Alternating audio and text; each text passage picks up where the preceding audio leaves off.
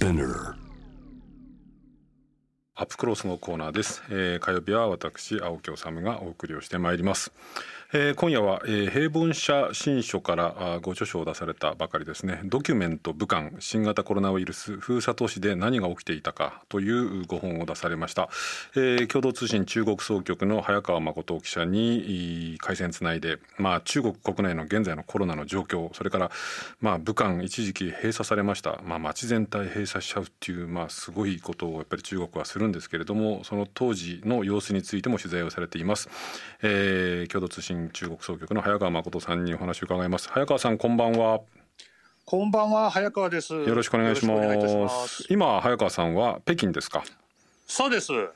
なんかどうなんですか？そのまあ日本にいていると、まあ、中国というのはね言論のな自由のない国だなんていう話もありますけれども、あのこういうふうにお話してても全然大丈夫ですか？そうですね。んあのこれインターネット回線通じてやってますけど、ええあの大丈夫だと思います。そうですか、はいじゃあ早速いろいろ話を伺いたいんですけれどもあの武漢の話を伺う前にですね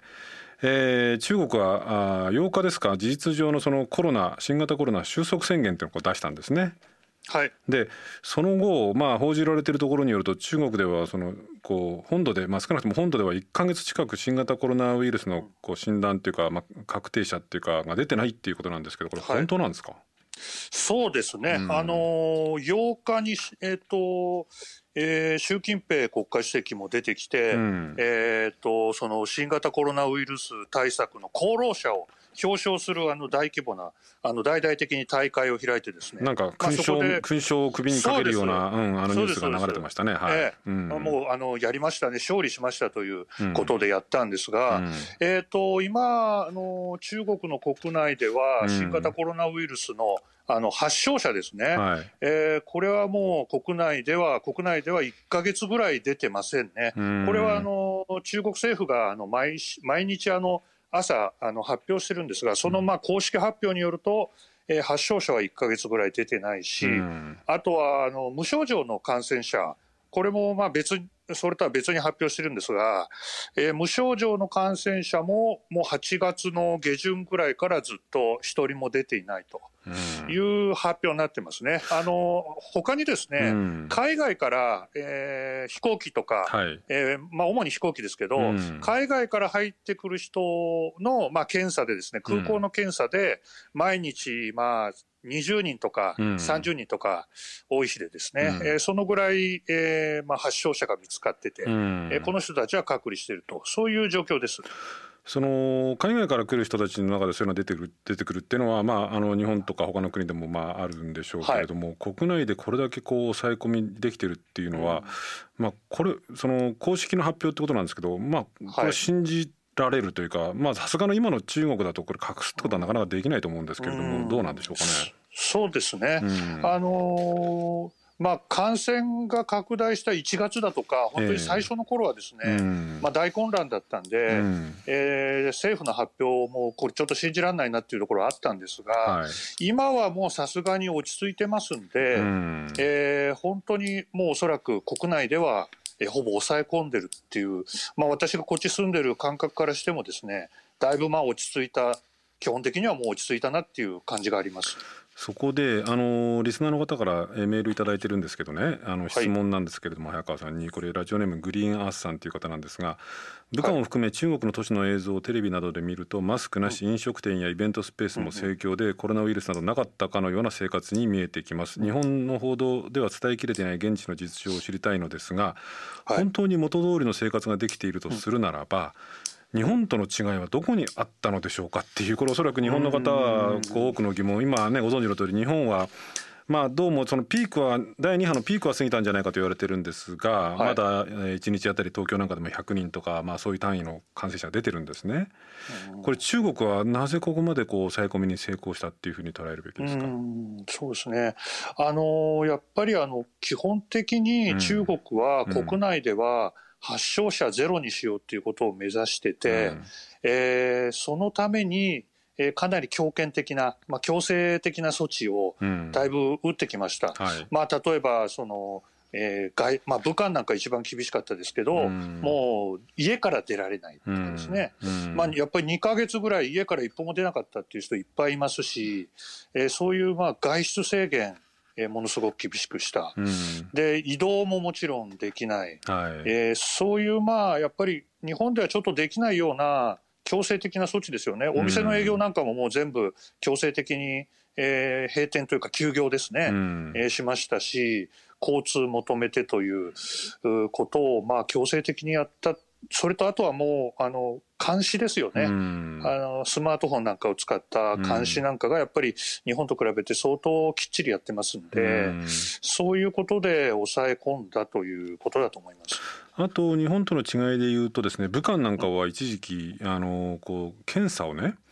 こうその武漢の市民ほぼ全員に検査をやったなんていう、えその検査体制が日本とは桁違いっていうような報道もあったんですけど、この辺りはどうですか？そのそちらに行く実感は。そうですね、うん。あの PCR 検査は、えー武漢では、えー市民全員にやったっていうふうに言われてまして、はい。えー、1000 1100万人とかですね、うん。えーそのぐらいの規模で全員の PCR 検査やって、うん。えーとにかくそれで陽性の人をあぶり出すとうん。いうやり方してました。うん。で私が住んでる北京でも、えー6月にですね、はい。まあ、第2波みたいな形で、えー6月に結構感染者が出たんですけど、うん。その時もですね結構あの PCR 検査市内でやってまして、うん。えーその感染がまあ広がった地域の人たちは、まあ、ほぼ強制的に受けてくださいっていう感じでうん。やってまして、うん。えー相当北京でもだからその時は1000万人規模で PCR 検査やってますよね。1000万。半月ぐらいで。はあ。うん。半月で1000万ですか。そうですね、うんものすごい勢いでやってますよね。で僕ら、えー例えば、えーと、感染落ち着いてから6月、7月ぐらいから、うん。北京の外にも、まあ、出張で行くようになってるんですが、うん。えーその時は、えーもう出張、北京の市から出る際は、必ず PCR 検査を受けて、陰性の証明書もらってから出てくださいと。いう感じでやってまして、もう家の近所でですね、あちこちで PCR の検査検査所が、まあ、まあ、駐車場とかですね、うんそういうところでまあ仮設の検査所がもういっぱいあって、スマートフォンでまあ当日予約してですね、でパッと行っても10分ぐらいで検査してもらって、えーで証明書がまあ翌日とかに出るという感じでもかなり手頃な感じですよね。えつまりじゃあ、まあ、早川さんにせよあるいは北京の一般市民にせよ、えその検査を受けたいというふうに思えば、基本的には、その受けられると。そうです。で受けて、はい。え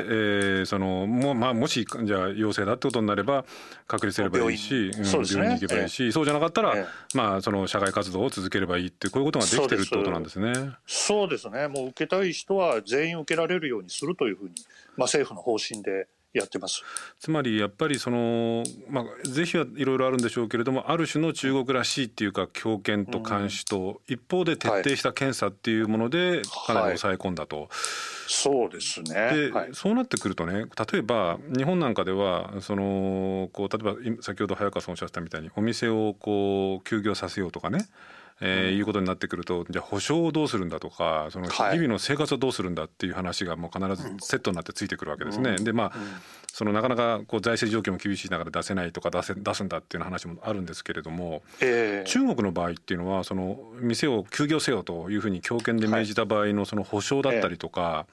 あるいはこのそのこう従業員だったりとか店主だったりとかの生活の問題っていうのはどういうふうに対応してるんですか？はい、これはですね、うん。あのまあ、地方によって違うんですが、かなりそういう、まあ、保障措置っていうのは地方政府に任されてるんで、うん。えーまあ、場所によって違うんですけど、基本的に、えっと、その、えー休業した場合ですね、うん。まあ、例えば飲食店なんかだと、全く収入なくなりますんで、うん。えー家賃、賃料が払えませんよね。はい。でそういうところは、えー2ヶ月とか3ヶ月分ぐらい、うん。えー賃料をもうお免除すると、払わなくていいと、うん。家賃払わなくていいですと、うん。でその代わり、えーその例えばそのビルの大家が、まあ、国有企業の場合はですね、うん。もう完全に国有企業が負担する、なるほど。うん、とかですね、うん。まあ、結構、都会だと国有企業所有のビルっていうのが相当多いんで、うん。これでかなり大規模に、えっとまあ、家賃の減免みたいな感じ免除みたいな感じで、うん。助かったところが多いって言われてます。うん。それとあとはまあ個別に、えー、と休業中のその、えー賃金のまあ一部ですけど全部ではないですけど、うん。えー保証ですとか、えーそれとあとまあ税金のお減免ですよね。えええええー。税金はとりあえず払わなくていいですと、うん。2か月分、3か月分、そういう、まあ、細かい措置がいろいろ打たれてまして、うん。えーまあかんまあ、もちろんあの人によってはちょっと不満だっていう人はもちろんいっぱいいるんですけど、うんえーかなりそういう保証措置をやってですね不満を抑え込んでるっていう感じがしますね。っていうことはその中国らしい、そのまあ、日本ではおそらくできないしやるべきかどうかはい疑問のあるような、まあ、強権的な措置あるいは強制的な措置あるいはそのこう市民監視みたいなものっていうのをそのもうあるにせよやっぱり検査とその休業に伴う補償とかっていうものをきちんときめ細かく大規模にやりつつ抑え込めてるっていう意味で言うと、まあ、中国だからなんかよっぽどなんかそのとんでもないことしたんじゃないかっていう気がしてるし そういうことではなくてむしろ意外となこう王道というかオーソドックスな感染症対策っていうことも言えることは言えるんですか？そうですね。あの、うん。国主導で、うん。やるべきことをガーッとやったっていう感じはありますよね。うん。えーまあ、初動の遅れとかそういう問題はまた別に大きな問題としてありますけど、うんえーその後の、えー対策はいろいろあのちゃんと打ったんだなっていう気はします。なるほど。で今お話出たあの初動にえーなるんですけれども今回のその新型コロナウイルス、まあ、世界中に蔓延してしまったんですけれども、はい、どうもおそのスタートはどうもというか、まあ、スタートはあー中国の武漢だったわけなんですけれども、はいその武漢に早川さんが最初に入られて、まあ、これ「ドキュメント武漢」という本の中でも本当に詳しくお書きになってらっしゃいますが、えー今年の1月16日にえー早川さんはい武漢に入られたんですね。えー、17ですあね。17ですか。17日、はい。その当時っていうのはもうだから、えー、と武漢が閉鎖されるのが、えーと23日ですね。23日だからもう閉鎖の直前くらいってことですよね、そうですね。えーどんな様子だったんですか？えーっとその時はですね、うん。私日帰りで行ったんですけど、はい。あの当然もうあの日本にも、えー日本でも1月16日に初めての感染者が確認されてて、うん。えータイでも感染確認されててこれはちょっとただごとじゃないなっていう感じはあったんで、うん。えー私はあのもうちょっと泊まるのは危ないと思って日帰りで行ったんですけど、ええ。えー、と実際行ってみるとですねあの市民の皆さん全然マスクもほとんどの方してないし、うん。えーもう通常通りお店も営業してる経済活動も社会活動も全部通常通りにやってるっていう感じで、うん。えーちょっと行ってもうすぐに私驚いたっていう感じでしたね。それはどういうことなんですか？そのもうおどうもその新型コロナウイルスっていうのは相当危なくて人人感染もするようなこう状況だったのが、まあ日本なんかはちょっとねその感染がスタートあの始まるのが少し遅かったのであれですけれども、えかあの早川さんはもう相当な危機意識を持って取材に入ったのに、市民には知らされてなかったのかあるいは、ええ。そのそこまでこう危ないというか危険だということが、あ認識されてなかったのか。はい、これはですね、うん。あの一旦あの年末頃にですね、ええ。12月の30日とか31日ぐらいに、うん。えー原因不明の肺炎の患者がいっぱい出た、武漢の市内でいっぱい出たっていう情報が、うん。まあ、わーっと、まあ、ニュースも含めて、現地の報道も含めてですね、うん。わーっとこう盛り上がりまして、はい。でその時はあの武漢の人たち、すこれなんだなんだっていうことで、えー若干パニックみたいな感じになったそうなんですよね。うんう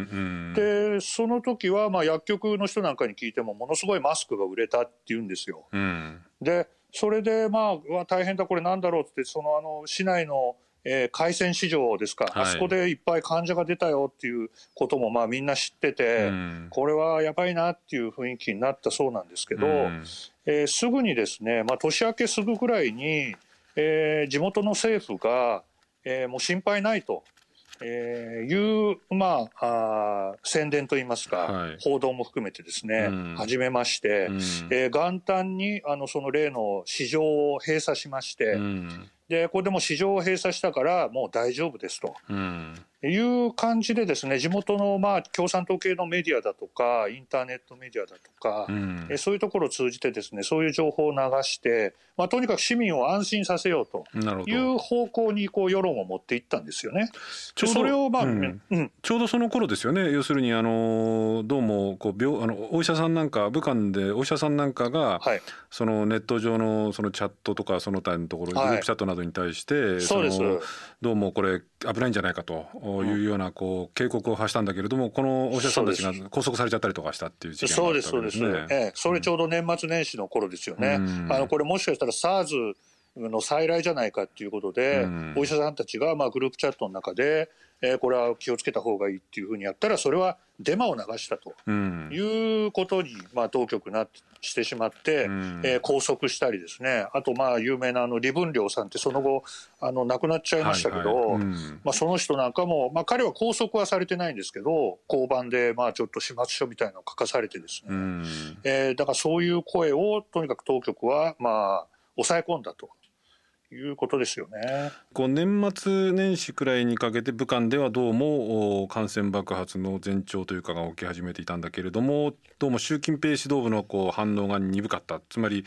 1月武漢を閉鎖する直前くらいまではどうも対応ができてなかったのではないかこれちょうどあれですよね早川さん中国はあの日本と違って旧正月をいわゆる春節の風習があってだから春節でかなりこう、どんちゃ騒ぎっていうかをやっちゃったわけですよね。はい。あのちょうど春節が休暇が1月の24から1週間だったんですけど、はい。はい、あの中国で春節ってやっぱり1年で一番盛り上がる時期なんですよね。はい、みんなあのふるさとに帰ってえー、家族とか親族で集まって宴会するというシーズンなんで、私が武漢に行った1月17日も、ええ。ー、ホテルに、まあ、ちょっとトイレ借りようと思ってホテル行くとですね、やっぱりあの昼間から宴会してるような人たちいっぱいいたんですよね。えー、でそれでだからこれ習近平指導部がじゃあ本気でこれはまずいと。い。うふうに思って、はい、こう武漢閉鎖に突き進むような封鎖に突き進むような対応を取り始めたっていうのは1月の、はい、じゃあ20日ぐらいってことですか？20日ぐらいですね。そうですね。1月の20日に、えーと、習近平国家主席が、えー、これも徹底的に、えー、予防、まあ、制圧しなきゃいけないっていう、まあ、宣言をしまして、そこから、まあ、あのやっぱりトップダウンの国なんで、うん、え習近平が言えばもう国が全体が動き出すということなんで、うん、えー、ちょうど夜の7時のニュースは中国のですね、うん、国営テレビの7時のニュース見てるとそのニュースを、まあ、急にやり始めまして、うん、あこれはあのこれで始まったなっていう感じでしたね。1月20日からですね。これねあの早川さんのドキュメント部下の中に書かれててなかなか面白いなと思ったんですけどあれなんですって？その中国、えー、国営放送、えー、中国、はい、えー、何何テレビでしたっけ、中中央中央テレビですね。CCTV ですね。CCTV ですよね、はい、CCTV のこの7時のニュースっていうのがあれですか？その中国の、まあ、ある種一番重要なというか中国共産党指導部のまあ、ある種宣伝機関としてあの一番権威のある番組っていうふうになんかドキュメントに書いてあるんでそれはあれですか、えー、特派員の人たちとか、まあ、中国で商売される方々はあの、はい、いろいろそれはチェックしなくちゃいけないんですかやっぱり？そうですね。あの僕らはもう毎日必ず夜7時のあの CCTV のニュースっていうのは見ますね。チェックしますね。そこであの何がこう、まあ、報道されるかっていうのは、うん、基本的にはもう政府の発表という感覚で僕ら受けてますんで、うん、えー、毎日見てます。そのその CCTV の7時のニュースでその新型コロナの対策っていうのを習近平が打ち出したっていうのはこれは何日になるんですか？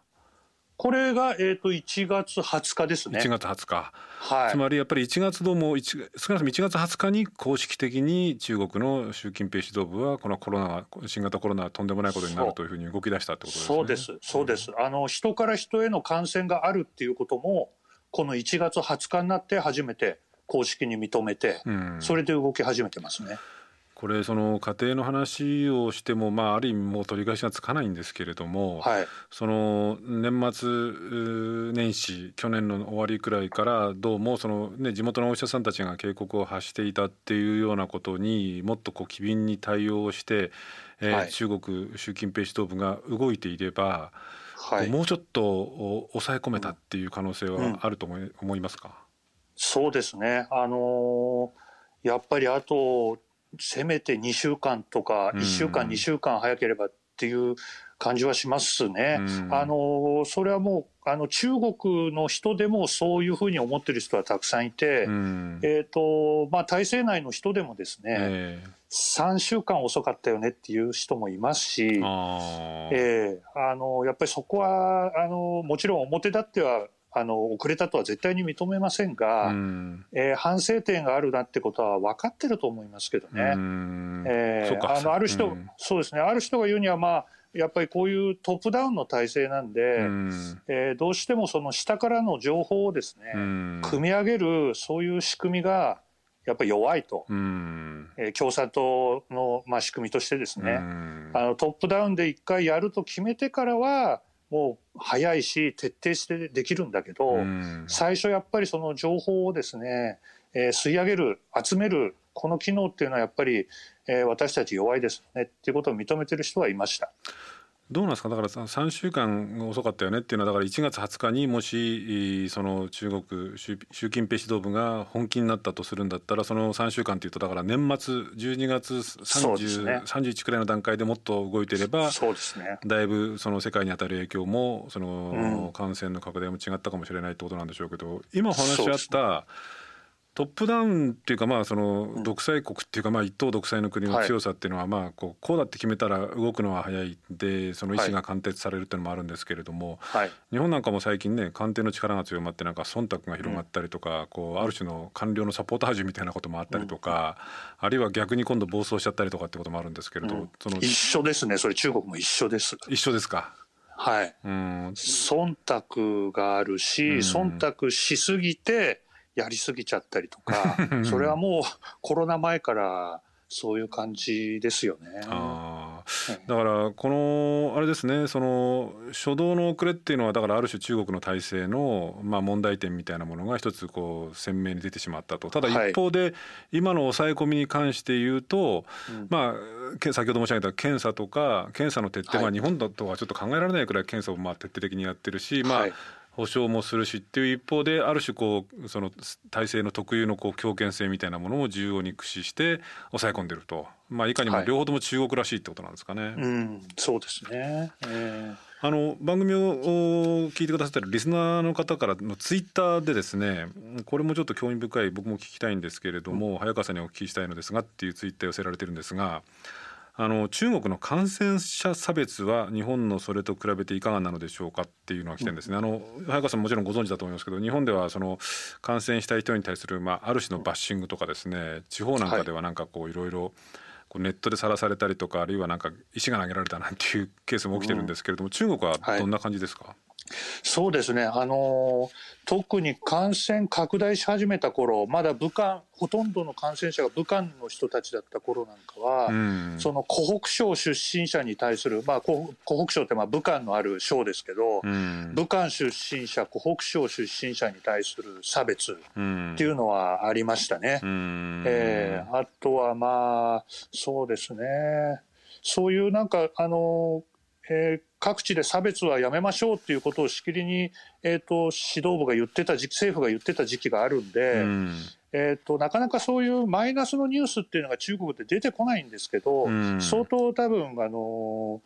差別があったんだと思いますね。あとはその、えー、経済活動が、えー、復活してからもですね湖北省からのあの出稼ぎの人たち、まあ、上海とか北京に来る人たちもいますけど、うん、そういう人たちに対する差別とか、うん、そういうのはあったって言われてますよね。なるほどね、えーそれでちょっとあの視点を移してですねそのまあ国際的な環境も含めてなんですけれどもあのこれ、えこれはリスナーの方ミュラー13、13さんっていうんですかねからもメールいただいてるんですけれども早川さんにお聞きしたいんですが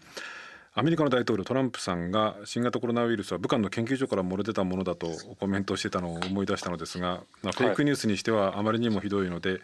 えー、これ真実を知りたいというのもっていうご質問もあるんですけれども、